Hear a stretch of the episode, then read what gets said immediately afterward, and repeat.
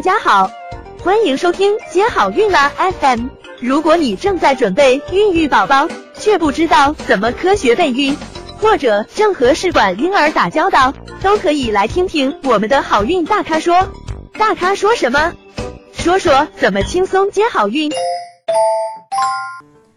那么，当妈妈的肚子里怀上小宝宝的时候，是通过哪些途径传播的呢？我们通常医学上所说的垂直传播，就是指母婴的传播。那它常见的呢有三种途径，一种是宫内感染，这种宫内感染就是说，即使这个新生儿进行了正规的一个免疫，就是说小宝宝出生有打乙肝免疫球蛋白和乙肝疫苗，但是仍然不能完全避免。它的理论依据呢，呃，有三种，一种是胎盘细胞感染学说，嗯，第二种是胎盘渗漏学说，第三种是妈妈的血外周血的单核细胞感染学说。那么，顾名思义就知道，它可能是通过胎盘或者是外周血单核细胞感染的。那还有一种传播途径呢，就是产时感染，也就是妈妈在分娩过程中的感染。那么你可能是顺产，也可能是剖宫产，只要在分娩过程中，胎儿接触到母体的血液、阴道的分泌物，那么通过胎儿的口腔、皮肤黏膜的裂口进入到胎儿体内的话，就有可能出现感染。那还有一种传播途径呢，是产后的一个感染。比如说妈妈的唾液呀，嗯，分泌物啊，啊，初乳啊，它和母亲的乙肝病毒的 DNA 载量相关。如果说妈妈的病毒复制很多的情况下，那么传染给小宝宝的几率就会多一些。那如果妈妈仅仅是一个乙肝病毒慢性携带者，那么它传染给小宝宝的几率就会小很多。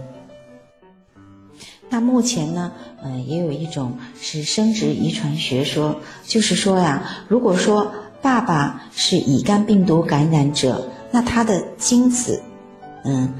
里面呢也有检测到乙肝的病毒。